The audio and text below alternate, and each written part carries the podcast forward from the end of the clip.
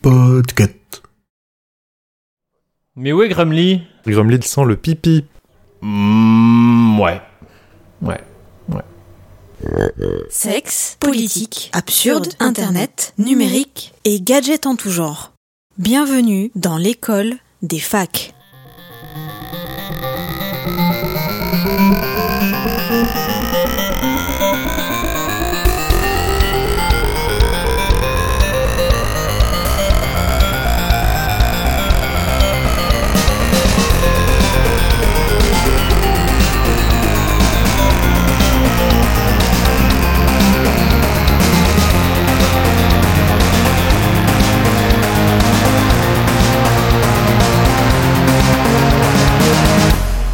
Bonjour et bienvenue. Vous écoutez l'école des facs. Au micro, François Courtis, avec euh, aujourd'hui mes cinq compères, plutôt cinq invités de différents podcasts. Nous avons par exemple Oh. Monsieur Flashty, Flashty, Bonsoir. Flashtic, Oui, Flashy, Flashy du Moicast, hein, euh, le meilleur podcast de France. Est-ce que tu peux nous en dire un peu plus, euh, Flashy, sur ton podcast? Oh, si je suis pas là pour la promo, donc le Moicast, c'est un podcast. qui- c'est un podcast sur les, cul- la culture antillaise et pas la culture antillaise. C'est un podcast dans lequel on va interviewer des personnes issues des îles euh, comme la Martinique, la Guadeloupe, la Réunion, mais aussi de territoires ultramarins comme la Guyane. Et on va essayer de voir, nos, comparer nos expériences et rigoler tous ensemble de tout ce qu'il y a autour de, Et pourquoi vous n'avez pas pris l'île de Jersey? Parce que je n'aime pas euh, Jersey Shore. Je sais pas si tu connais, une émission. les jerseys, c'est des t-shirts en plus, des t-shirts moches. c'est ça. Et que j'aime pas avoir les lèvres Jersey. On a aussi deux représentants du podcast euh, Le Roi Steven. Donc euh, Monsieur Ah, Loise, c'est bien dit. Ah, quelqu'un qui Ça le prononce bien. Monsieur Loise Bonsoir François. et euh, Monsieur. Ouais, tu sais que Monsieur c'est- Emmerich. c'est c'est- c'est un podcast qui fait dix fois plus d'audience que ton podcast. hein. Euh, Donc respecte Ah, tu parles de l'école des facs, j'espère. je, parle de... je, je parle de Mozart est un compositeur. Ah. Et en effet, moi-même, qui est euh, issu du podcast Mozart et con, mais l'équipe euh, de ce soir ne s'arrête pas là, puisqu'on a aussi Kepra du podcast euh, Blabla. Blabla par an, c'est ça? Euh, alors je suis le roi du blabla, donc je, je contribue euh, modestement euh, à Parent Blabla et à PU Blabla. À voir quelles, quelles seront les extensions La de la Blabla. gamme Blabla. Et tu es Et venu, DLC tu es venu euh, avec ton ami euh, Suzix, qui, qui vient des mêmes, des mêmes podcasts. Tout à fait. Salut à toutes et à tous, bonsoir. Vous m'excuserez, j'ai la voix un petit peu cassée, je suis malade. Ah, ok. Oh. Une petite sinusite. Oh. Aujourd'hui, hein. une fois n'est pas coutume, euh, deux sujets. Le premier, c'est Fornite. Mais Emmerich, Bah, je l'ai annoncé. t'as si- t'as annoncé Steven, Steven Cast. Ouais, mais, Ah, ouais, ok. mais on m'a pas laissé le temps de dire bonsoir. Oui, Bonsoir. c'est ça en fait. On chipote. Mais où est Grumly ah oui, oui, euh, Grumly. Voilà. Il est là. Ça sera cool. Voilà. Non, il, non, se fait discret. Il se fait discret parce qu'il sait que l'animateur est un peu. euh, Comment non, dire mais on peut parler de son podcast. hein. Alors, excrément, excrément cast, hein, ça parle de quoi Alors aujourd'hui, Alors c'est un podcast qui parle de Mozart. François, c'est c'est le mec qui se plaint des intros trop longues et qu'en fait une de 6 minutes. non, ok, on y va. Euh, première, euh, sans transition, première chronique. On n'annonce pas la deuxième chronique qui sera celle de l'Oise et qui durera très longtemps. Donc, première, euh, sans transition, la chronique de Flash T, Fornite et le User Generated Experience.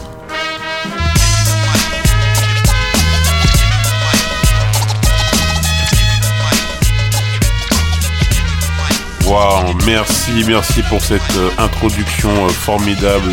Aujourd'hui, dans ma chronique, je vais vous parler d'un petit jeu vidéo qui fait son petit bonhomme de chemin euh, dans nos consoles et nos PC et nos smartphones. Je vais vous parler de Fortnite. Alors Fortnite, c'est quoi pour ceux qui connaissent pas? Fort- Fortnite, c'est un jeu vidéo qui est en fait un mix de jeux de tir à la troisième personne et jeux de construction. Et en fait, euh, en 2017, ils ont ajouté un nouveau mode à, ce jeu qui s'appelle le mode Battle Royale.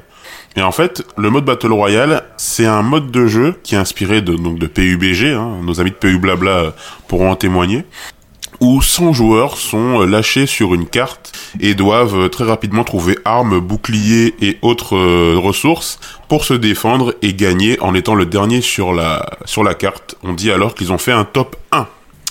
Mais la force de Fortnite ré- réside dans Chicken. déjà chicken dans un dinner. succès populaire. Pardon Je dis, on dit un chicken dinner plus précisément. On a mangé du poulet quand on fait un Dans top, hein. PUBG, pas dans PUBG. Fortnite. Ah, Dans pardon. PUBG, pas dans Euh, Fortnite. Dans PUBG, on mange du poulet. Alors, euh, dans. Fortnite, c'est une victoire royale. Ne, ne me Bien, coupez monsieur. pas. Euh, donc Fortnite c'est un succès populaire comme je disais avec près de 575 millions euh, d'heures cumulées euh, sur Twitch en, view en vue en vue sur Twitch. Un milliard de chiffre d'affaires en juillet. Et aujourd'hui un véritable succès mondial où on voit des grandes stars comme Antoine Griezmann, Adil Rami ou encore le rappeur Drake exécuter des, des références au jeu lors de leur prestation publique.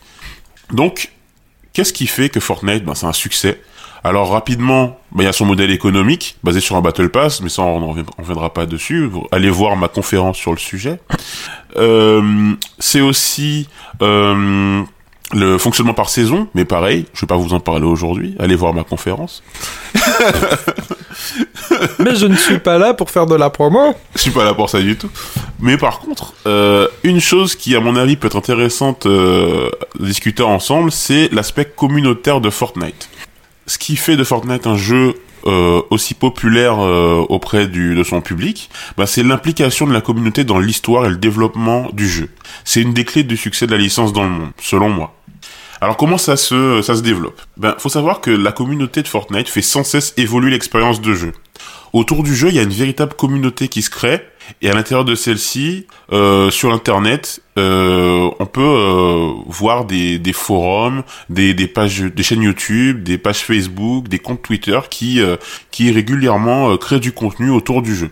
Et Epic Game l'a compris et va très régulièrement communiquer euh, sur ces plateformes créées par les, par les utilisateurs. Et bien sûr, euh, j'ai oublié comme plateforme Discord qui est aussi un, un vecteur de, de communautaire assez important pour, pour le jeu.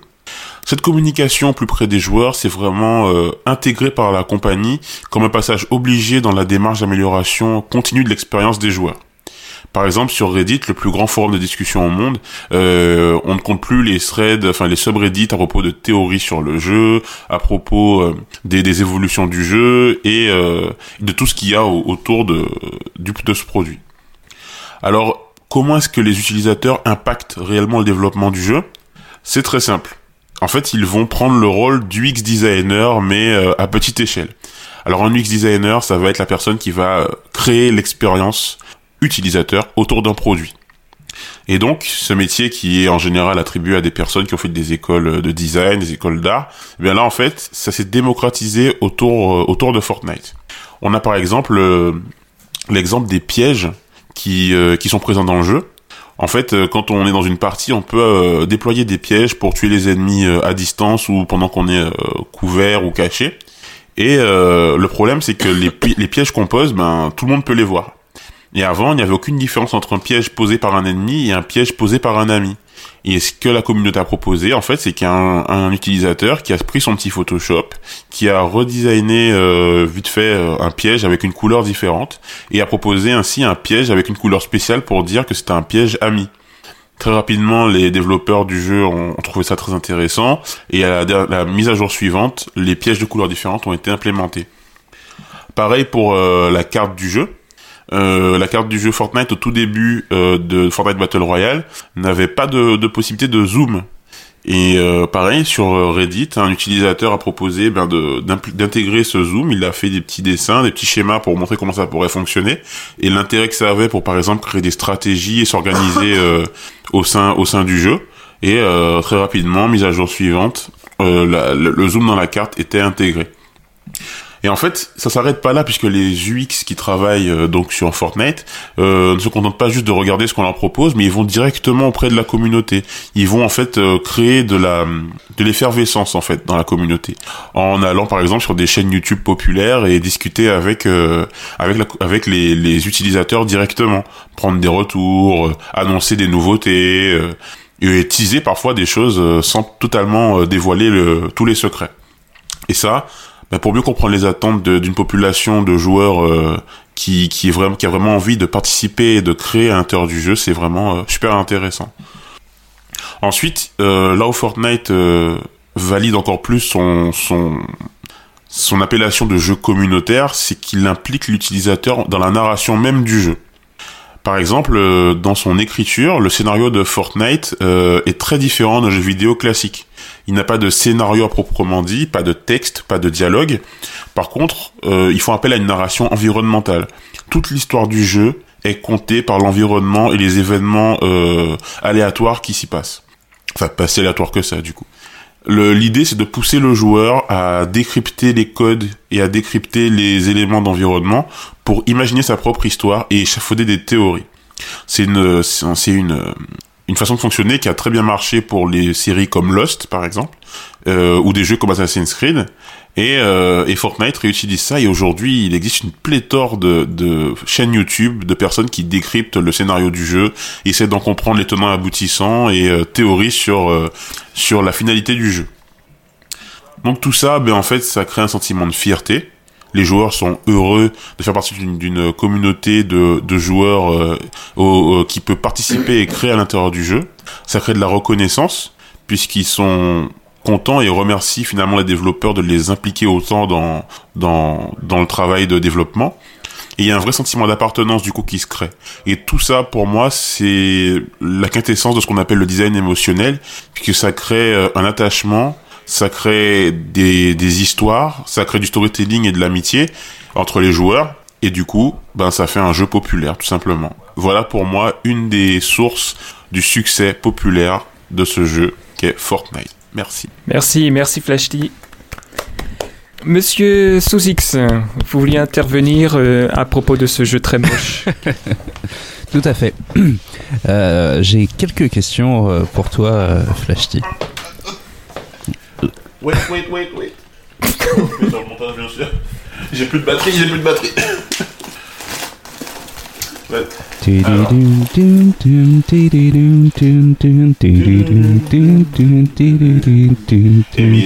Comment. Voilà, c'est bon. Je suis Ok. de retour. Donc Flash, j'ai euh, quelques questions euh, à te poser. Cet, euh, cet aspect communautaire, est-ce que déjà tu as une idée euh, de l'âge euh, moyen de, des joueurs? Alors, l'âge moyen des joueurs de Fortnite, c'est quelque chose, un sujet euh, qui est euh, beaucoup débattu. On sait que la moyenne d'âge est assez jeune, autour. alors, il me semble qu'on est en dessous de la vingtaine. On a beaucoup de joueurs qui jouent dès 13 ans, donc c'est une. alors justement, j'ai la répartition par tranche Ouais, si tu veux. Ça peut être intéressant, je. Alors, on a 31% de 18-24 ans, 31% de 25 de 25-29 ans, 31% de 15-17 ans. Et après, euh, ça va être euh, du 40-49 ans, mais c'est très marginal. Ouais, donc en gros, ça va de, de 15 Ouais, à comme 30 ans. Partout. De 15 à 30 ans, ouais. Et en fait, cette répartition, elle est, euh, elle est assez égale, finalement. Ça va un peu tordre le cou de des idées reçues sur le fait que c'est un jeu qui est joué par des enfants. La moyenne d'âge des joueurs de Fortnite, c'est 28 ans, il me semble. Je, je m'étais trompé, donc c'est vraiment 28 Ok. ans. Donc euh, finalement, je, je reviens sur ce que je disais, parce que la moyenne d'âge est, est beaucoup moins jeune que ce qu'on peut penser, malgré euh, le fait que sur le live, on croise beaucoup de petits. Tu dis que, que les- la, la communauté euh, amène énormément euh, d'idées et que ça, ça influe énormément sur le, sur le gameplay du jeu. Est-ce que euh, ce bid interplanétaire euh, qu'est Fortnite à la base, parce qu'à la base c'était pas du tout le Battle Royale qu'on Oui, oui. connaît aujourd'hui, c'était un, un bête, euh, Oui, un bête jeu de, de survie zombie euh, et de construction. Est-ce que ce mode Battle Royale, il est aussi à l'origine de d'une communauté? Est-ce que c'était une demande? Ah oui, bien sûr. Euh, c'est à l'origine d'une communauté. Alors pour dans, alors pour moi, c'est il y a deux aspects. Premièrement, euh, le fait que le mode battle royale soit soit arrivé, ça a sauvé Fortnite. Donc ceux qui jouaient au mode sauver le monde dès le départ n'ont pas vu leur jeu disparaître. Ils peuvent continuer à y jouer. Donc ça renforce un aspect communautaire en se disant le jeu est soutenu et on n'est pas oublié. Même si ça change un peu avec la nouvelle saison qui est arrivée, mais bon, ça on en discutera peut-être euh, après. Mais alors, est-ce que euh, le fait que le jeu soit battle royale, ça crée de la communauté? Ben, ça crée des histoires. Parce que en fait, euh, comme je te disais, il y a il y a plein d'événements qui se passent dans le jeu. Il y a des événements communautaires à l'intérieur du jeu. C'était pas ma pareil. question. Ma question c'était est-ce que le mode Battle Royale est issu en fait d'une demande de la communauté? C'est ça parce que Ah, d'accord. Répondez aux questions, monsieur non, j'avais pas compris, excuse-moi. Alors, est-ce que le mode Battle Royale est issu d'une demande de la communauté? Je pense surtout que c'est une demande du business. Le jeu, le, le mode Battle Royale a été fait en deux mois euh, dans les dans les studios quand euh, des joueurs qui étaient fans de de- justement de PUBG se sont dit vas-y il faut qu'on fasse quelque chose. Si on faisait avec les assets de Fortnite euh, un, un mode Battle Royale, euh, c'est plutôt venu de là. C'est venu en interne plus que de, que de Et dernière question, est-ce que, le, est-ce que la gratuité de, de ce mode, qui, qui pour moi fait le succès de ce jeu, était, euh, était euh, prémédité euh, de- d'une façon in- intelligente? Enfin, est-ce que le succès du jeu est dû à sa gratuité? Oh bah largement. Mais en même temps, il est gratuit sans lettres. Donc oui, le- le prix d'entrée est faible. Donc, euh, enfin, le coût d'entrée est faible. C'est-à-dire que t'as pas l'impression de payer, et si tu payes le Battle Pass, tu le payes 10 euros.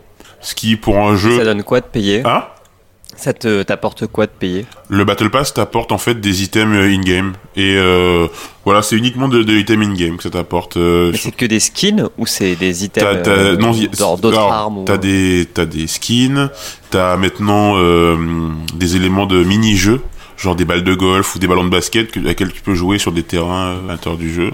T'as des sacs à dos, t'as des, t'as des planeurs, euh, t'as différentes petites choses que tu peux euh, choper dans le Battle Pass. Mais est-ce que ce que tu payes Ouais. euh, c'est pas du pay to win. un C'est pas du pay to avantage win. dans le jeu contre ceux qui payent pas? Non, non. Ok.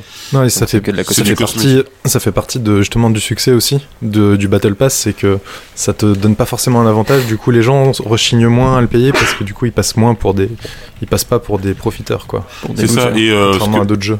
C'est ça. Et, euh, et aussi le, le, le, le fait que justement le, la boutique soit tout le temps remise à, à jour avec des nouveaux costumes, des nouveaux items. En fait, euh, ça crée une envie, ça crée euh, une effervescence, qu'il y a des costumes qui sont rares, qui reviennent une fois tous les ans. Euh, Ils, ils jouent très bien sur le, le côté rareté, mystère et, euh, et derrière ça paye. Juste pour finir, il y avait une Ouais. petite anecdote. Apparemment, ils avaient offert, euh, ils avaient offert un skin euh, pour euh, les pour ceux qui achetaient les, les Galaxy S9 ou les Galaxy Note 9 et les gamins Ouais, ouais. en fait euh, Yes. allaient euh, en boutique installer Fortnite sur euh, sur les téléphones, débloquer la skin sur leur compte et euh, comme ça euh, et donc euh, Ouais. du coup ils ont dû euh, dans les dans les boutiques de téléphone ils ont dû batailler avec les gamins. Ouais, bloqué. Que- Ouais, ouais, c'est, c'est, c'est vrai. Que Prat, toi qui es un jou- le joueur du, euh, du concurrent, c'est-à-dire euh, PU Blabla, non PUBG.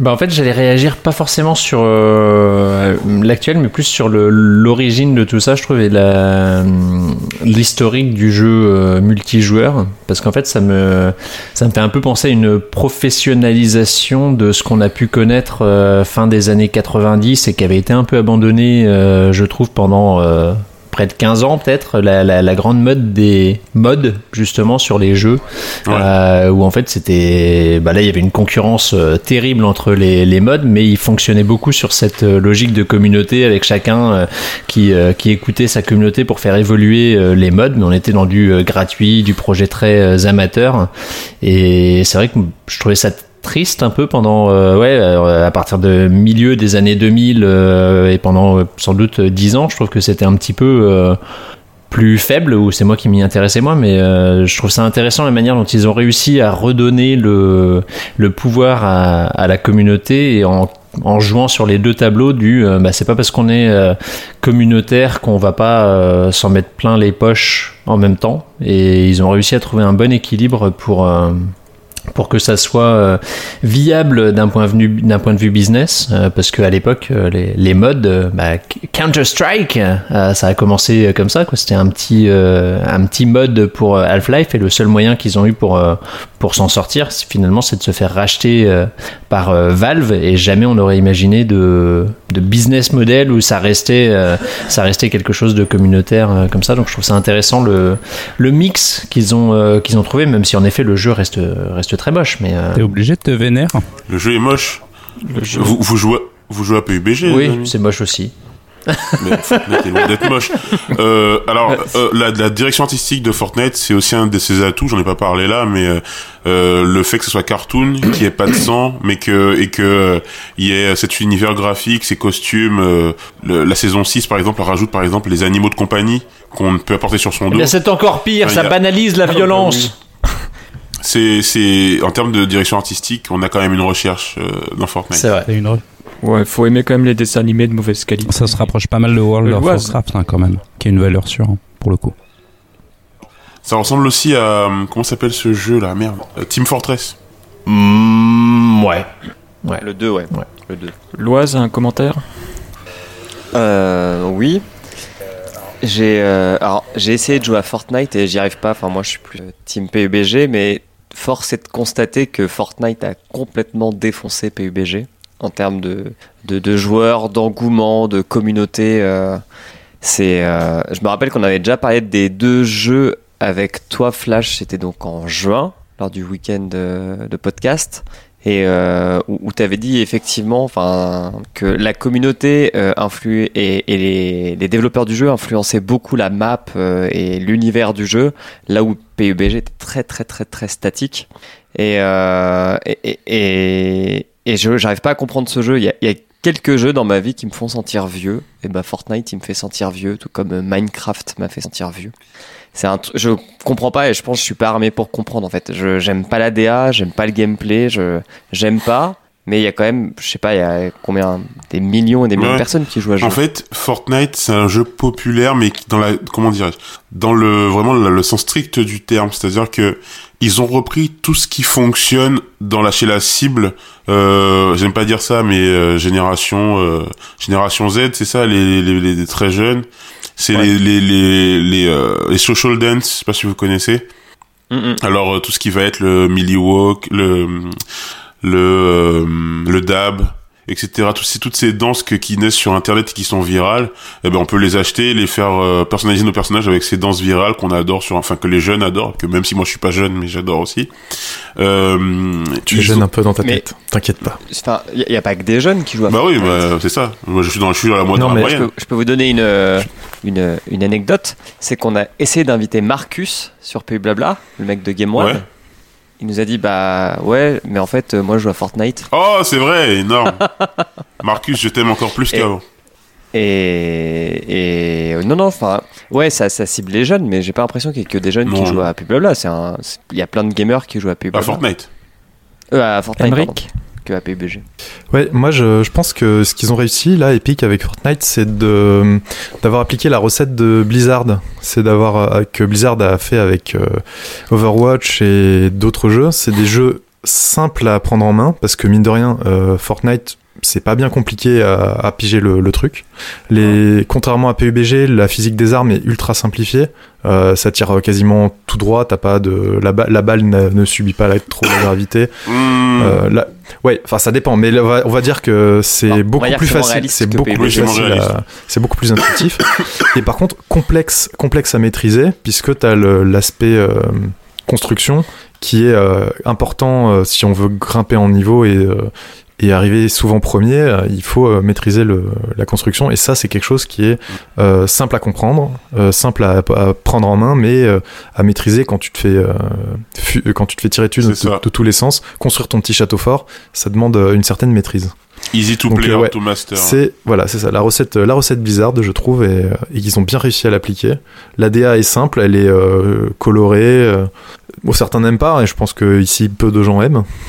Mais euh, c'est ça qui fait le, je pense le succès parce que les, c'est moins moins rebutant qu'une qu'un jeu qui se veut un peu plus simula- simulation de combat comme Mm. euh, PUBG. Même si Ah, PUBG est très loin d'être une euh, une hard simulation comme Arm- euh, comme Arma. Mais en fait, euh, ce qui fait le succès euh, aussi, c'est que c'est un jeu divertissant, mais même à regarder. En fait, le, la, ce qu'ils ont voulu faire, et ça, c'est surtout grâce à bah, Célia Audan, euh, la l'UX qui a bossé sur le jeu, c'est faire un jeu qui soit euh, suffisamment facile à comprendre pour que quand tu regardes des parties, ben tu puisses capter tout ce qui se passe et que tu puisses prendre du plaisir, par exemple, même quand t'as perdu, à continuer à regarder le la partie la partie continuer. Et, et du coup, c'est peut-être ça que d'autres jeux n'ont pas réussi à faire, c'est que au-delà d'un divertissement euh, jouable, ils ont fait un divertissement regardable. Alors, peut-être pas e-sport, parce qu'il y a encore des problématiques au niveau de l'e-sport, mais ça, on en parle pas aujourd'hui. Mais en tout cas, euh, je connais beaucoup de gens qui passent du temps à, à regarder sur, euh, sur, euh, sur Twitch et YouTube.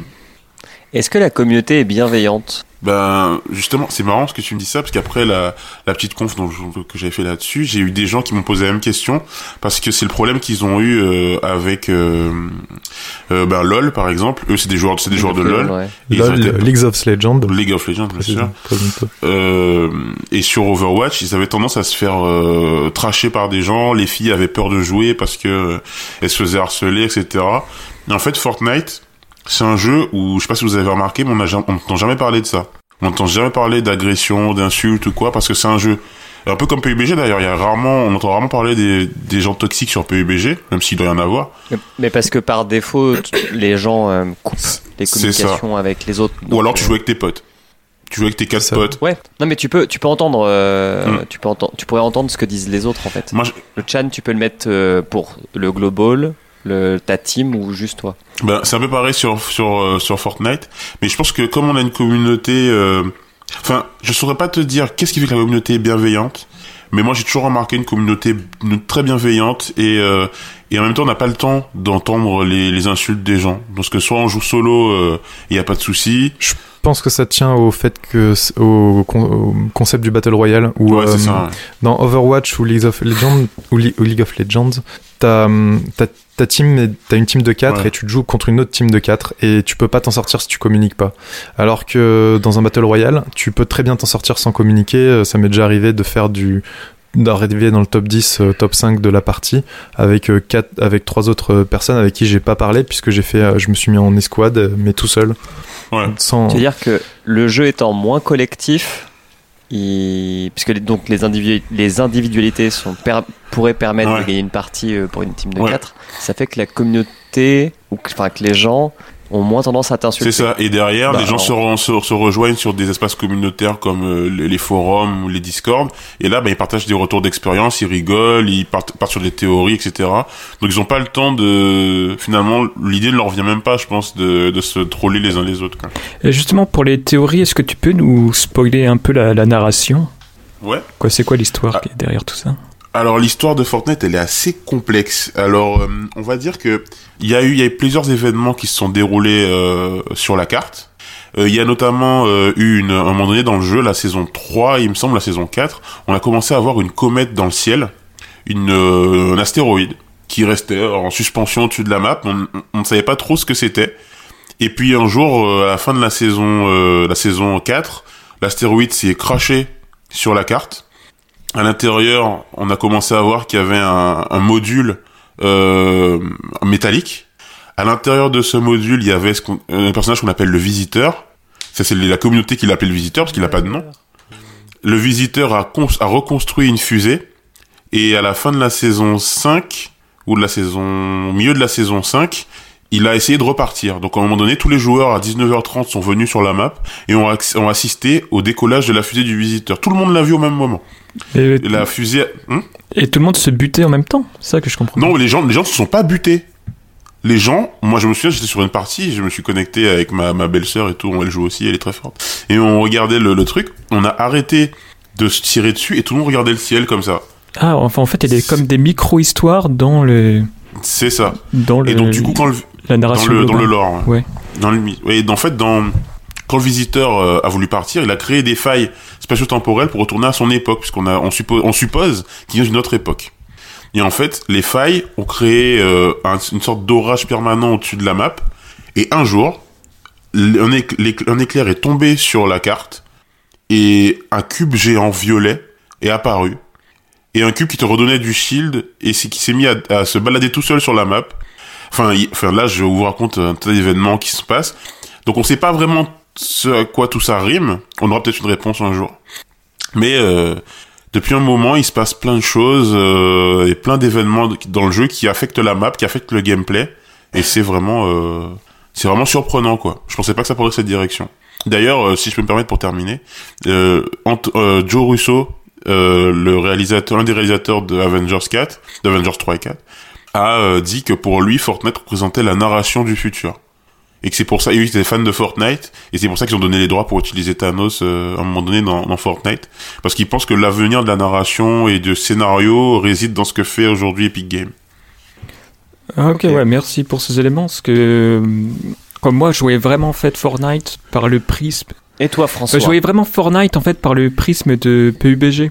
Sauf que sauf donc je mettais Fortnite en Serbie où des gens se tuaient, se tiraient dessus, alors qu'en fait, je vois qu'il y a derrière toute une euh, scénarisation, toute une narration euh, euh, qui m'était passée à côté. Mais bon, ça reste un jeu très moche. euh, quoi. Et là, moi, je rejoins complètement l'Oise sur ce côté. Et justement, euh, je rejoins l'Oise et on va aller tous les deux s'enfermer euh, dans une petite pièce Pour vous sucer. Get a room. Mais no homo, hein, no homo. où l'Oise va me conter à l'oreille euh, son histoire de mobile De de M&M's. M&M's. Complètement.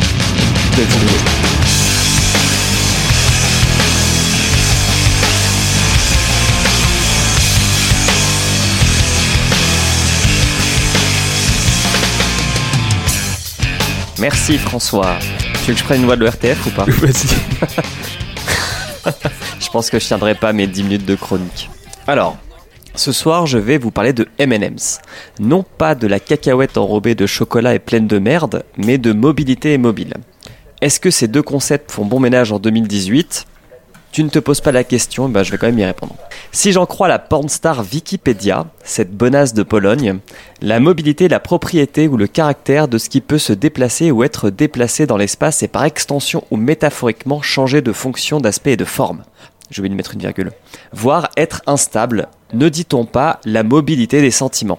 Eh ben non, Vicky, on ne dit pas la mobilité des sentiments. Putain.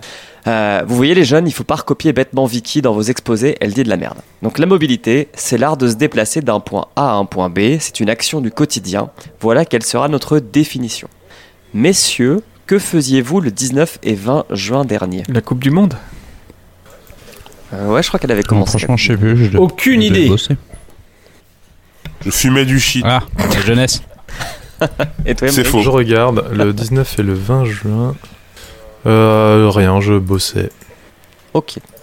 Eh ben moi j'avais un- une vie qui était tout aussi passionnante que la vôtre. Je, je prenais cher dans un pays asiatique et je voulais manger des sandwichs végétariens faits par des gens qui ne comprenaient pas le concept de végétarisme.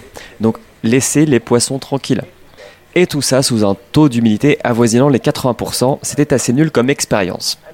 Alors que si ce 19 et 20 juin, j'avais été à Cologne, en territoire teuton, j'eus pu assister à la conférence mondiale sur le futur du transport et passer deux jours à comprendre mieux la masse. Ah oui, la masse. Est-ce que tu l'es pas, toi, François, la masse? Euh, Dans ces cas-là, vaut mieux ignorer. Vaut mieux laisser un blanc. Merci. Donc, la masse, c'est la Mobility as a Services. J'eus pu bénéficier des visions de CEO de start-up de deux personnes, dont un stagiaire bras droit à tout faire, qui m'aurait expliqué que l'avenir de la masse se situe dans la blockchain et l'open source.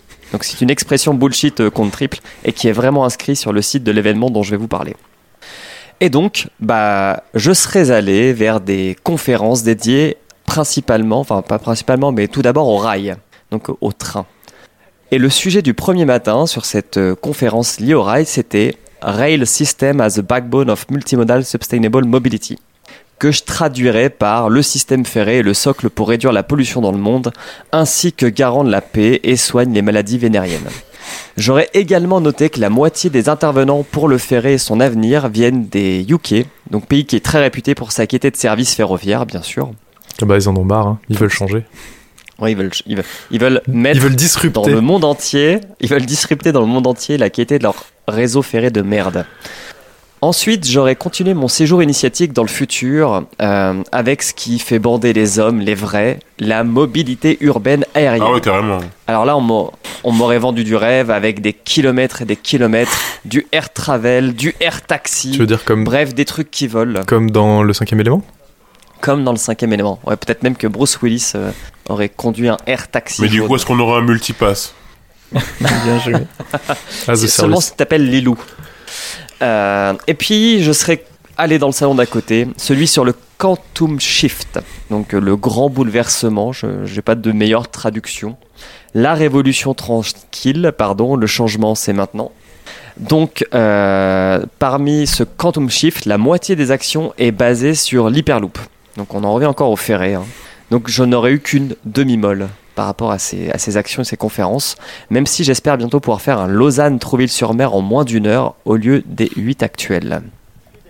Et puis, des espoirs plein de tête, je serais reparti à Paris.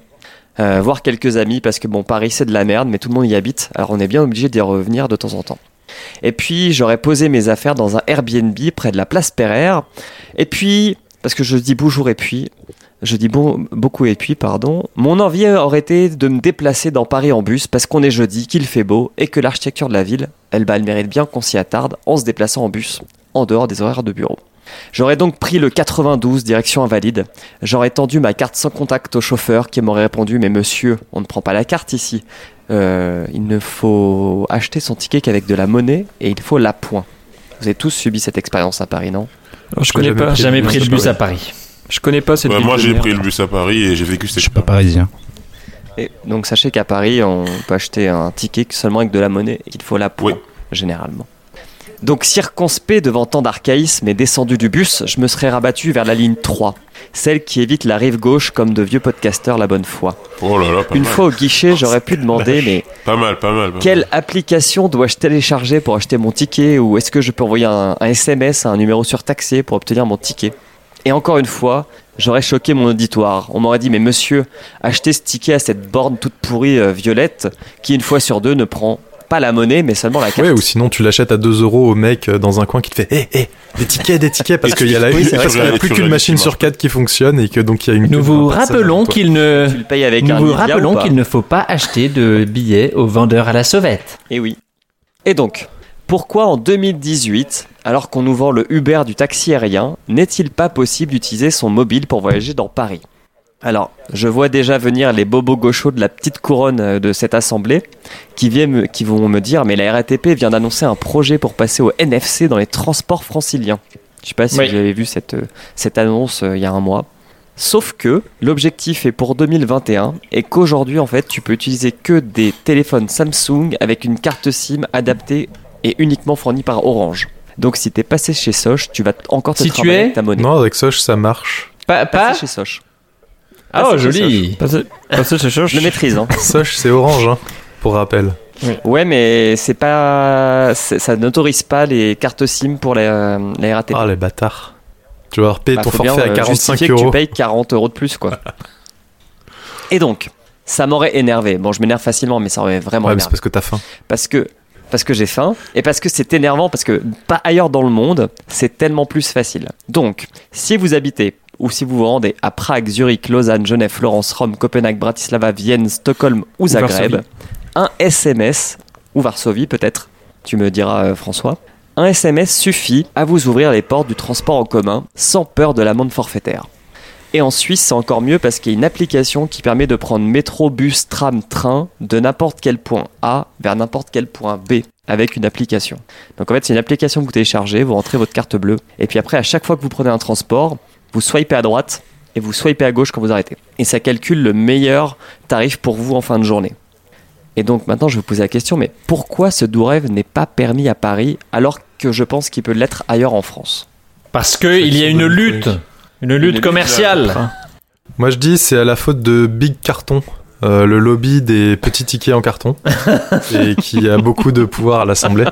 Et, euh, Et des rouleurs de pétards qui s'en servent pour faire des je pense, ouais. Je pense qu'il y a une grosse pression auprès du conseil municipal du Grand Paris. C'est- comme, c'est comme il a dit euh, Marcel Campion, hein, de toute façon, à Marie de Paris, euh, de toute façon, c'est tout. Ah, pardon, excusez. Putain, le, le point Marcel Campion, je l'avais pas vu venir. hein.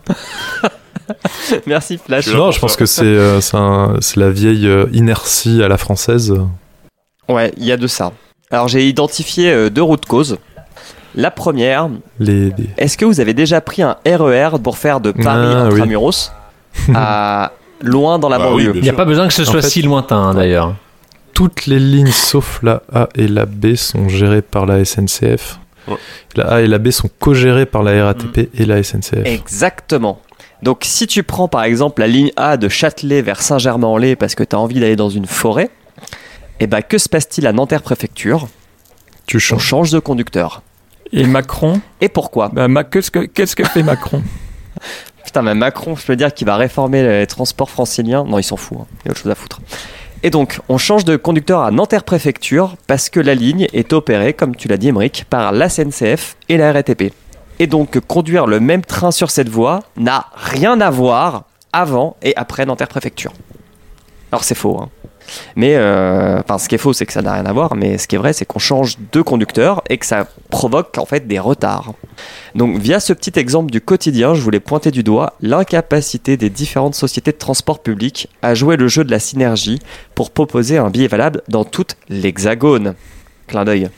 Route cause numéro 2. Pourquoi le système par SMS ne peut pas fonctionner dans le métro parisien? Ah, les voleurs. Ah, Les, pas Parce les que t'as voleurs, pas de les- réseau. Les T'as pas de réseau dans le métro. Fraudeurs. Les resquilleurs. Alors, alors normalement, devrait y en avoir, devrait y avoir la 4G depuis 2014. Il y a la 4G dans le métro. Normalement. Dans le métro, oui, pas dans le, pas dans le Transilien. Ah oui, oui, c'est vrai. Et, et donc, Tous les gens, ils le Bah, promettent. c'est surtout à cause des putains de barrières. Parce que tu, tu pourrais commander un SMS, euh, enfin un ticket par SMS, mais comment tu passerais de la barrière avec? Ça serait, ça Bah serait non, un peu comme dans les compliqué. aéroports, un scan. Alors, avec un QR Oui. code. Mais en fait, les systèmes par SMS t'envoient juste un, une, un- une sorte d'ID de ticket en fait. T'as pas de QR. Ouais, mais c'est moche ça. Bah c'est moche, mais ça fonctionne. En fait, le c'est bien parce qu'en plus le, le, le contrôleur il doit se faire chier à rentrer tous les chiffres. Et généralement, c'est des séries de 30 ou Ouais, 40 bah voilà, digits. c'est pas efficace du tout. Ouais, mais en Suisse, ils ont tout leur temps. hein. Ouais, Ouais, mais la Suisse, c'est tout ont des petit. montres et le temps. C'est tout petit. Le Lausanne, Genève, c'est tout petit par rapport à Paris. Non mais bon, là on prend la Suisse, mais je vous ai cité au moins 6 pays différents quoi. Oui, bah, Et- Par exemple, à et- Londres- à Londres, ils France font qu'on pas met ça, des hein. bar- enfin, il y a qu'en France et à Londres qu'on met des barrières. Parce qu'on est tellement con et indiscipliné. Ouais, non, mais- que la RATP elle est obligée de à mettre Londres, à Londres, ils ont quand même un système vachement plus pratique. T'as une carte que tu recharges. avec l'Oyster Card. Tu, pa- tu, tu, tu passes ta carte comme un pass Navigo et tu et pareil le calcul Et- et est fait pour le calcule trajet le- le plus le avantageux le pour toi. euh, Est-ce que, cette, euh, est-ce que exactement. cette chronique est sponsorisée par Le Républicain En Marche ou je me trompe?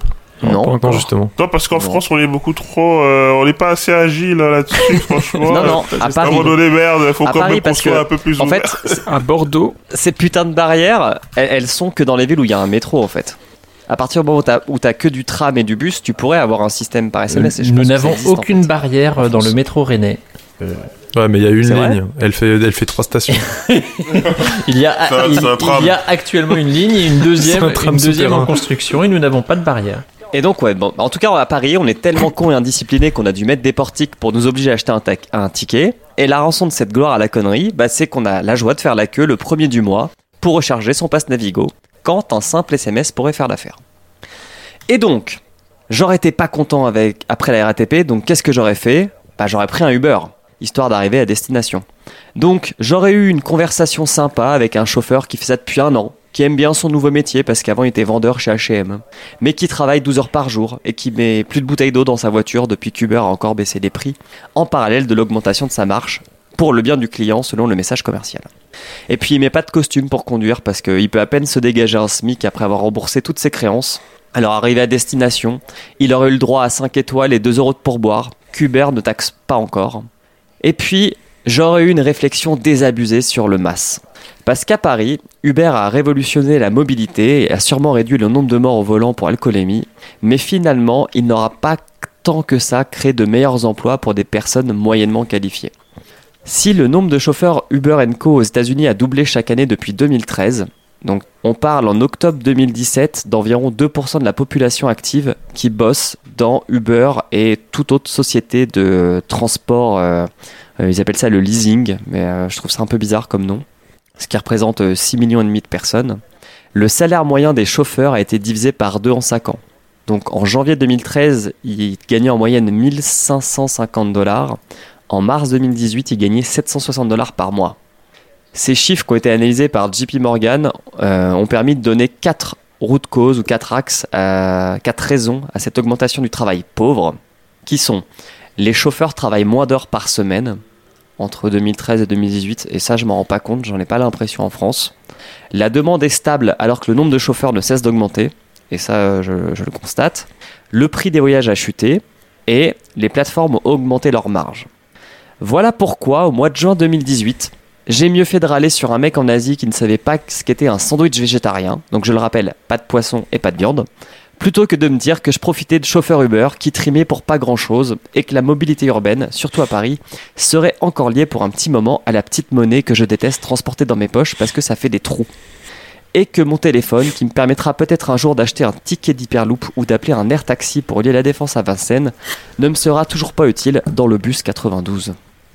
Bravo. Oh, je pense que t'es pessimiste. Oui. Alors euh, attention, je vais reformuler la chronique de l'Oise en moins de 20 secondes. Ouin ouin, à Paris, on peut pas payer en SMS, donc je suis obligé d'être complice de l'exploitation des chauffeurs d'Uber. Mais bon, je ne suis pas à une contradiction près puisque je suis végétarien et non vegan. Bravo François Et là, j'ai envie de dire fin du game. On devrait faire, on devrait faire le résumé des facs. Le résumé des flaques par François Courtis. L'émission en moins Non de mais ça deux vous minutes énerve pas par euh, de, de, de pas utiliser votre téléphone pour vous, pour vous transporter dans Un Paris sous X, est-ce que tu payes par SMS à Bordeaux? Ou, par, ou à Bah, Bordeaux ou à Rennes pas ou à Lyon de problème parce que mon pass en fait à chaque fois que je le valide euh, se recharge automatiquement. Il se met à jour en fait. Je, je paye euh, je suis mensualisé euh, au niveau de mon abonnement et il se, il se met à jour dès que je valide donc j'ai j'ai pas ce problème là mais par contre euh, ce que ce que je vois comme euh, comme souci c'est euh, c'est le problème technologique tu je suppose que tu, tu, tu parles de SMS, mais on, pourrait, on pourrait déjà commencer par une technologie qui fonctionne bien, le, le NFC, qui est utilisé plus ou moins à peu près partout. Et il me semble que à Paris, ils vont justement euh, faire les nouveaux tickets NFC, donc euh, tu n'auras plus besoin de les passer dans la machine, tu auras juste à les passer au-dessus. Euh, on pourrait utiliser nos... Exactement, tu es chez c'est Apple. là où je voulais en venir. Parce que c'est un protocole propriétaire. Apple a bien le NFC pour euh, la recharge. euh, non, pour, euh, pour certains trucs, mais n'ouvre pas le, le NFC. Ouais, voilà, c'est ça. Pour la, n'ouvre Pay, pas, euh, pas le NFC pour, pour plein d'autres trucs. Donc, euh, Euh. on, a, on a un problème. On n'a pas un problème avec le fait que tout le monde ait des smartphones. On a un problème avec le fait que les, les smartphones soient pas ouverts. Flashty, tu nous montres ton, ton téléphone. Non, il y a Henri Michel qui a retweeté mon podcast. Euh, Je pense que tu peux te sentir béni. Ça Oui, y est, c'est tu vrai. es adoubé par le maître. Non, c'est vrai, je suis, je suis, je suis très. Donc voilà, le, le, Vas-y, le- continue. le problème, il, il est, il est là. C'est euh, le manque d'homogénéisation euh, de, de la technologie de nos smartphones. Mais après, euh, je pense qu'on pourrait, on pourrait aller plus loin et euh, partir du principe qu'à partir du moment où tu rentres dans le métro, tu es géocalisé et tu, tu es identifié euh, via, euh, via l'IP de ton smartphone et, et tout est automatisé. On n'aurait même pas besoin de le sortir de la poche. Je pense que c'est c'est le, le, le, futur comme ça. Ou même pas, tu auras des caméras qui, qui scanneraient ton visage, te reconnaît et euh, c'est directement envoyé aux, aux impôts et puis à la fin, à la fin de l'année, voilà, tu, tu Voilà, payes. on a le point, le point Black Mirror Voilà, c'est- mon avis. Euh, que prend toi dans ta ville de, de cidre là, avec vos galettes? Qu'est-ce que vous, qu'est-ce que vous pensez? Eh ben, on pense, euh, on pense pas mal de choses, mais euh, je pense surtout que Monsieur Loise est quand même de de- d'assez mauvaise foi et il est, euh, il est méchant. Parce qu'il l'a dit lui-même, ce sont des choses qui sont en train d'être euh, développées. Donc après qu'on le fasse tard par rapport à d'autres, c'est une chose. De là à avoir une conclusion où euh, ce qu'on peut utiliser pour le ticket d'Hyperloop ne, ne sera pas utilisable pour son bus, je trouve ça assez rude. Et euh, il y a autre chose, c'est que il y a aussi l'accès aux technologies euh, et donc on pense aux personnes qui n'ont pas forcément de smartphone, de choses comme ça et donc le ticket est assez pratique. Non, mais par SMS. Même Mais 3310, ma- par exemple, mamie n'a pas forcément de téléphone. euh, pourquoi empêcher quelqu'un qui n'a pas de téléphone dans sa poche de, de prendre le transport en commun? Et euh, le, le- le point où j'en arrive en disant ça, c'est qu'on a quelque chose euh, que j'ai découvert euh, à, à Rennes, mais c'est des tickets euh, multi euh, multi utilisateurs, multi et donc en fait une personne, euh, bah, elle a son ticket sur elle, euh, mais ça sert pour 4-5 personnes. Donc en fait il y a des il y a des usages. Le papier euh, n'est pas n'est pas si mauvais que ça. Après, c'est juste euh, que les, les offres proposées sont un petit peu pourries. Euh, ne serait, et on peut euh, même les même les badges, il peut y avoir des, des choses intéressantes. Donc je pense que le, le smartphone à tout prix est pas forcément la solution. Et juste par rapport à la blague en 3 par rapport à la, la, la blague un petit peu de, de sous X ou en tout cas la, pro- la prospective sur euh, on scanne les visages, euh, je suis plus circonspect face à, pour parler des péages, euh, pas cette fois-ci piétons, mais euh, en voiture. Les péages tels qu'on les connaît en France, pour le coup, me paraissent assez archaïques euh, quand on voit la, la seule petite, euh, le seul petit passage T, etc. Euh, et là, on parle d'autoroute, mais quand en Australie, quand vous arrivez dans certaines villes, peut-être toutes, je sais pas, mais quand vous êtes sur des rocades dans les villes, en fait, vous ne payez jamais rien. Donc les entrées dans les villes sont payantes, mais jamais vous ne sortez quoi que ce soit, parce qu'en fait, il y a des caméras à toutes les sorties qui prennent une photo de la plaque d'immatriculation. Si vous êtes enregistré dans le système, ça vous facture, vous payez automatiquement tous les mois euh, le total de ce qui vous, euh, ce qui vous est demandé. Et si vous ne l'avez pas, euh, bah, c'est marqué un petit peu partout que, attention, vous avez trois jours pour vous rendre sur tel site et indiquer votre numéro de plaque d'immatriculation et régler. Et en effet, je me dis, bah, pourquoi, euh, pourquoi on pourrait pas fonctionner à terme comme, euh, comme sur du Amazon Go où euh, on a le téléphone sur soi, on passe des, des checkpoints, et en effet, à chaque fois qu'on rentre, qu'on sort, même pas besoin d'envoyer un, un SMS, de, voilà, il détecte qu'on était là, soit pendant une certaine durée, soit sur un certain trajet, et là, à terme, bah, il nous facture, il nous facture tout ça en laissant l'option d'avoir euh, éventuellement payé avec un ticket. Ouais, exactement. Bah, Amazon va encore plus loin puisque dans, dans les boutiques euh, autonomes, ça reconnaît même les aliments que tu prends et tout ça.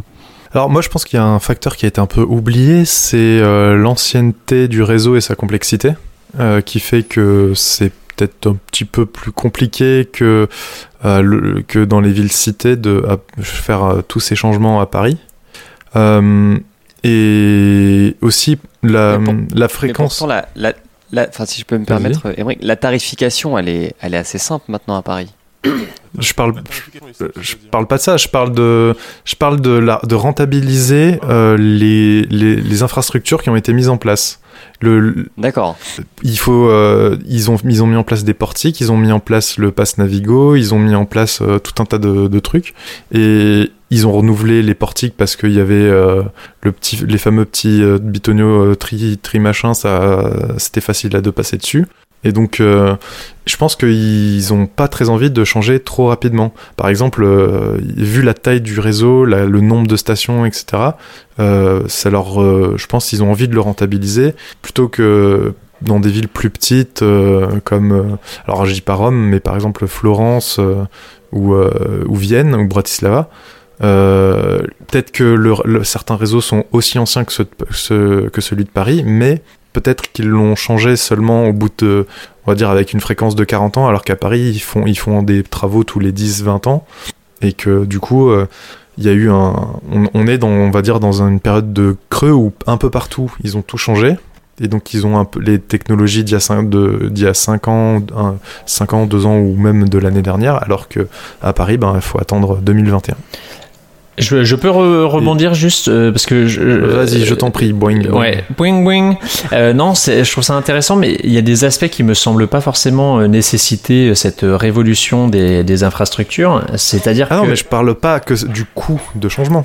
Je parle de rentabiliser ce qu'ils ont déjà oui, changé. tout à fait, mais Ils ont peut-être envie de garder euh, le truc encore euh, quelques années avant de le jeter à la Oui, mais c'est pour ça que je dis, il n'y a pas besoin de, de jeter à la poubelle. Le système euh, derrière Navigo, euh, sur les rechargements pour des abonnements, euh, je prenais les exemples à, à Rennes, euh, bah, on a un système de passe comme ça qui permet aussi de charger des tickets à l'unité. Donc en fait, on prend 50, 80, 100, euh, 200 tickets sur cette euh, Mhm. carte-là et ça permet aux gens de voyager euh, sans ticket papier, d'avoir juste un badge, mais si on voyage moins que euh, ce qui est requis pour, pour le, le, le pass mensuel, bah, on peut quand même profiter de, de tout ça. Donc en effet, je pense que rien qu'aller dans ce sens-là, il n'y a pas besoin de se dire on va passer sur du tout smartphone, etc. Il y a des, il y a des Oui, petites mais choses. tu, tu, tu sous-estimes l'inertie et les coûts de modification d'un système d'information. Ouais, sans doute. Voilà, on va commencer par les SI. J'aurais pu te parler du X de la vie si tu Oh veux. putain Et pour ce qui est Je d'un... pense que l'UX de la vie du métro à Paris, elle, est, elle, est- elle, elle doit être améliorée. euh, de toute façon, je pense- Tu veux dire le design de service et pas l'UX de la que- vie Ouais. Je ne sais pas, appelle ça comme tu Je veux. pense que la, la dernière, euh, la dernière grande réforme euh, que mettra en place notre cher président Emmanuel Macron, président, euh, Monsieur le Président de la République, euh, parce qu'il faut dire son titre en entier, sinon ça l'énerve. Ouais. Ce sera de, de faire en sorte que tout le monde ait une petite puce NFC euh, implantée dans le bras, euh, avec qui, qui permettra de, avec ton numéro de sécu de t'identifier. Et donc Ouais. tu le tu badgeras partout. Et Super. comme ça, euh, Non, mais- je suis chaud. En fait, je trouve. C'est tellement énervant que les, les sociétés de transport ne se parlent pas entre elles. Tu vois, enfin, quand tu, quand tu fais un. Je sais pas, bah, faisons un Lyon-Paris. Ça serait quand même bien que quand tu achètes ton billet euh, sur le site de SNCF, tu puisses aussi acheter ton billet pour te rendre à la gare à Lyon et te rendre à ta destination à Paris, quoi. Et c'est un truc qui est juste pas possible chez nous. Ah, Parce que t'as pas un gros Parce que euh, ça se parle pas. Quelque part, c'est peut-être une bonne, euh, une bonne idée. Mais les, les pays où ça se fait, c'est pas des monopoles. Hein. C'est c'est juste des gens qui comprennent qu'ils peuvent avoir. euh, enfin, je vais parler en bullshit, quoi, mais qu'on qu'on une synergie, quoi. Enfin, qu'on des, des, des objectifs communs à proposer un ticket qui fasse plus non, mais à. Paris, c'est une aberration. Tu sors de métro avec ton ticket, c'est bon, il est, il est périmé, alors que dans toutes les autres villes, tu... c'est valable une heure sur tout le réseau. Attention, euh, Reims a trouvé une euh, alternative magnifique à ce système qui est c'est valable une heure, mais pas deux fois sur la même ligne. Donc vous ne pouvez pas faire un aller-retour. hein. Ah, les bâtards Alors, première nouvelle, il y a des transports à Reims. Oh. Et ben ça, je trouve que c'est une bonne nouvelle pour tous les gens qui, qui, qui, qui osaient pas y aller. Bah, allez-y. pour tous les gens qui se prennent des cuites au champagne, Ça, franchement, faut ils aller. ont pas hein. besoin de conduire. Et, et toi, Flash, ça t'énerve pas d'avoir un pass Navigo et un téléphone dans ta poche et de la monnaie? Oui, mais moi je, je pense que tu as tu as raison. Alors euh, je, je repasse pas sur le côté euh, ouais euh, c'est bobo gaucho parisien et tout euh, alors que le mec il est vegan et qu'il habite en Suisse. t'es senti visé, hein Mais mais par contre par contre et là je dois dire je t'aime je t'aime Loise parce que c'est vraiment une problématique euh, à laquelle euh, je veux répondre avec ma nouvelle start-up qui s'appelle qui s'appelle Transportéo. Ah non, faut pas faire de EO dans ce podcast, merde. Euh, attendez, Trans Transportix euh, dans, dans lequel euh, il faudrait inventer dans, il faudrait inventer un système pour que euh, tout soit mergé, l'argent, le transport, la vie quoi, dans un seul petit objet qu'on appellerait le Rigole Ah. pas, parce que à Singapour et Hong Ouais. Kong, ta carte de transport fait aussi carte de crédit. faut. Il faut tout merger, tout rassembler, unifier. Et comme ça, Ouais, il n'y aura plus, comme en plus Chine, rien à t'as- dépasser. chaque- comme en Chine, grâce à WeChat, t'as un QR code et ce QR code te permet de tout faire. Voilà. Quand tu, quand tu veux payer, tu fais scanner ton QR code euh, par, le, par la boutique et hop, ça, dé- ça te débite euh, de ce que tu dois Par payer. contre, le seul problème, c'est que les gens n'auront plus d'espèces sur eux. Et alors, pour acheter euh, du bon teuteux... Euh, Et un ben les vendeurs, non mais les vendeurs ils ont oui, ils ont WeChat, Ils ont, des, un ils ont des QR terminaux, code. des terminaux spéciaux pour pouvoir Mais passer oui. le- la petite carte. Mais oui mec, c'est Il y a d'ailleurs un terminal pour les, les SDF aussi qui existe. hein, Et tu payes euh, directement en Bitcoin Mm. par, euh, Non, mais en par tout, le cas, darknet. en tout cas, pour être sérieux sur la question Non. de l'Oise, moi, je pense qu'il faut ouais, tout merger. Je suis d'accord. Ou est-ce que la solution, c'est pas la gratuité des transports? Mais peut-être que Ouais, mais toi, t'es un communiste. T'habites dans les pays de l'Est, là. Non, mais il y avait justement bah, c'est, euh, Anne Hidalgo qui avait euh, commandité un rapport sur la question et qui est sorti euh, cette semaine et ce sera un surplus de 3,3 milliards. Ouais, mais Anne Hidalgo, elle est bientôt plus là. D'ailleurs, on dit Anne Hidalgo ou Anne Hidalgo ou Anida Lego jamais su. C'est c'est la mère de ta, c'est la mère de ta ville depuis. C'est la mère de mon enfant.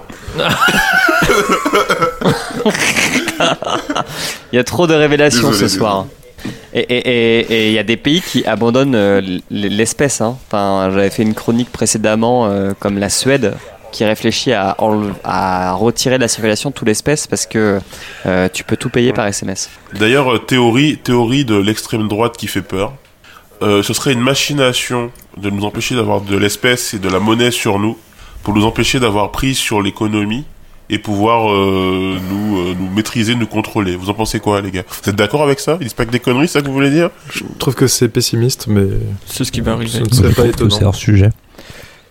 C'est hors sujet et c'est Oui. un roman de Janusz Zajdel qu'on peut retrouver dans le numéro 2 de euh, perspective et frustration. Oh là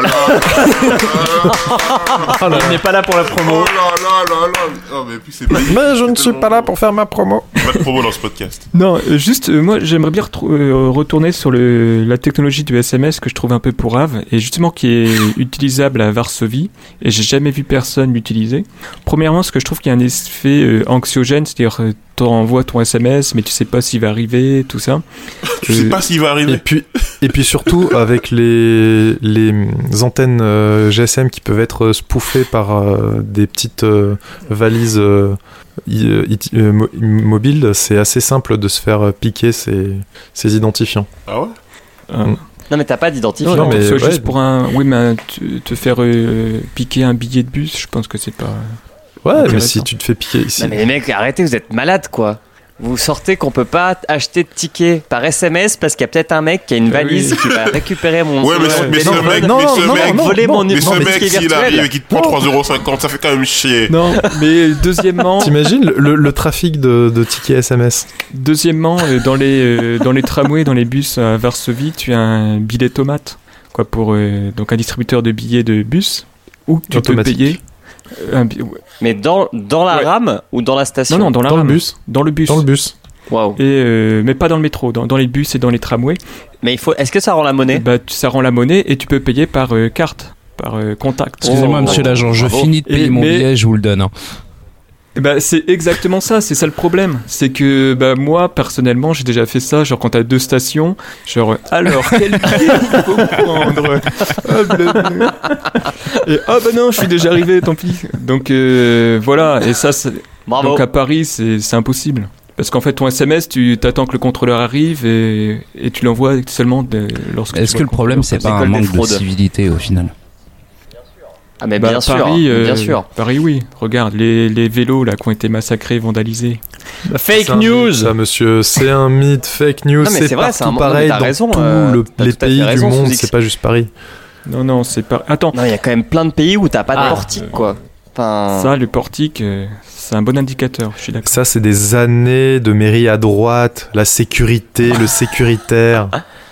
Non mais tu, enfin c'est marrant que tu parles de ce principe-là. Euh, donc nous, on, on- nous la, la France, on met des portiques et dès que tu fraudes, on te savate la gueule avec une amende. Euh, en Suisse, c'est tout l'inverse. On met pas de portique et quand le contrôleur passe dans le train, si t'as pas de ticket, tu peux lui dire, bah je, je suis rentré à cette station et je vais à cette station. Et il te fait payer le ticket sans supplément. Bah, donc personne ne Et paye. oui, par contre, en Suisse, par rapport au, comment dire, au portique, il y a beaucoup plus de contrôleurs. Donc du coup, ça crée de l'emploi. Mais c'est encore moins rentable mais ça crée de l'emploi. Bah si, c'est rentable parce que tu es sûr que tout le monde achète un ticket.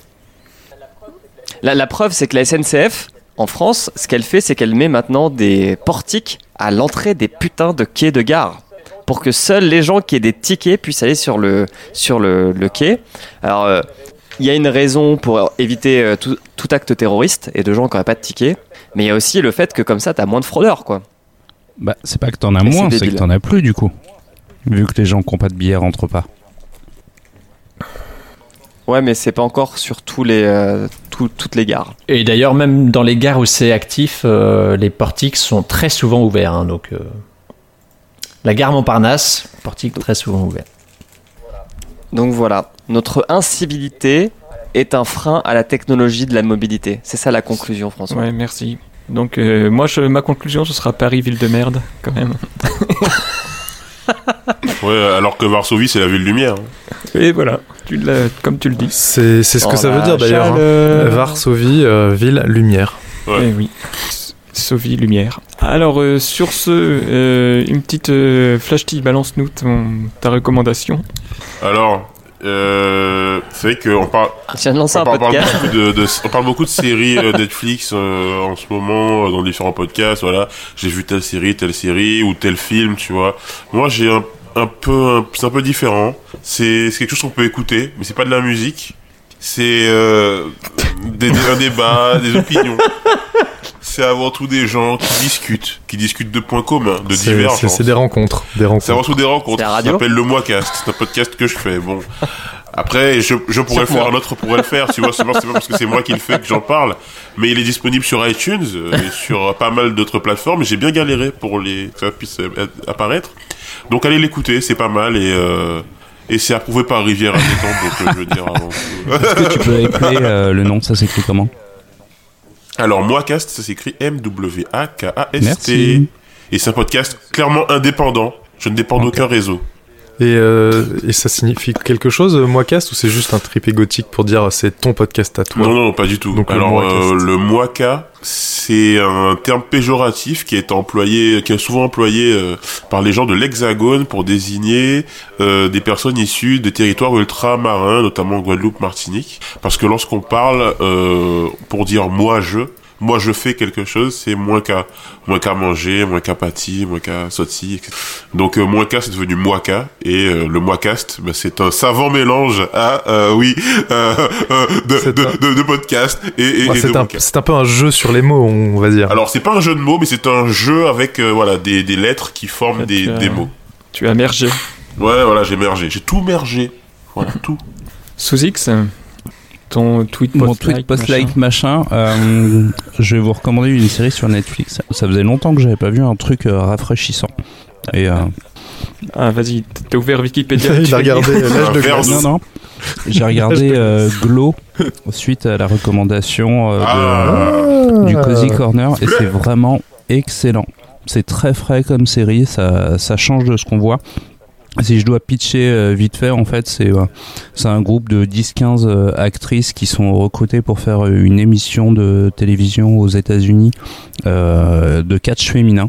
Et les, les, les filles ne savent pas catcher du tout et, et du coup elles apprennent tout au long des, deux saisons. C'est euh, c'est très sympathique. J'ai beaucoup apprécié. Je vous, je vous recommande vivement de regarder ça. Les épisodes sont pas très longs. Ils doivent faire 25-30 minutes maximum. Voilà. Foncez. Glow. G-L-O-W. Merci. Merci. Euh, tu nous recommandes ton métro? Je recommande euh, la découverte de la ville de Rennes. En effet, très belle. Venez. Très, très chouette ville, euh, avec le Parlement de Bretagne Tout à fait. Et le, le palais des congrès, euh, magnifique. et la rue de la Soif. Ouais. Pas très loin d'une église d'ailleurs. Qui, qui n'est pas, pas la rue la plus agréable de la ville. Amérique Sans le pipi.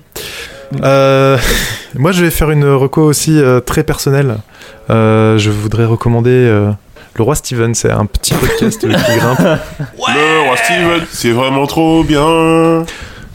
Non, et surtout, je, voulais, je voulais recommander euh, un, un livre de, de Stephen King. euh, c'est Les yeux du dragon. Lisez-le.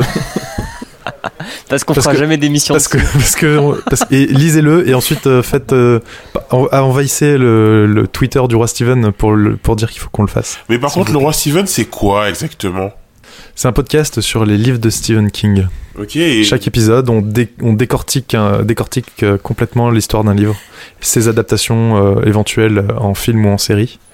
Et, et voilà, on donne notre avis et puis on a des, des théories un peu farfelues parfois qui, qui sont C'est vachement bien et c'est euh, sous le label podcast.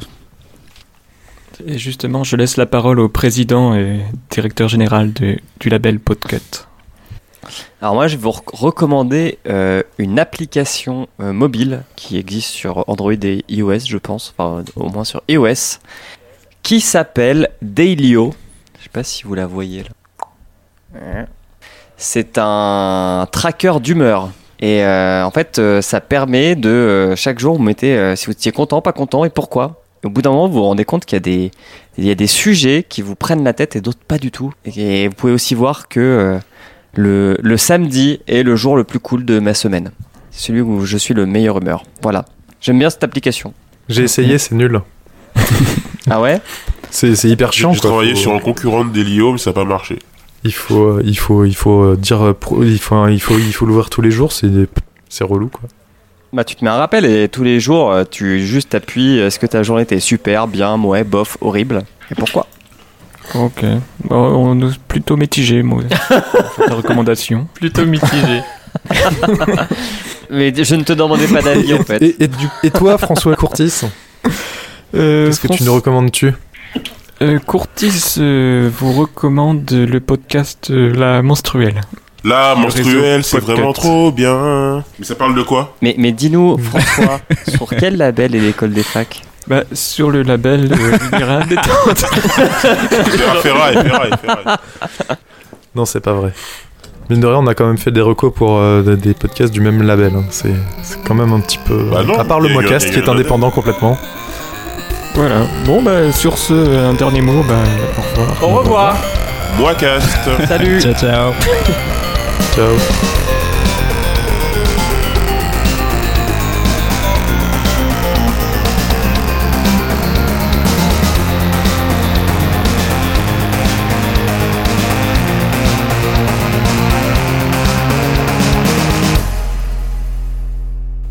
On peut couper Coupons. J'espère que tu apprécies que j'ai respecté ta sensibilité euh, et que euh, sans faire sortir Grumly de tout l'épisode.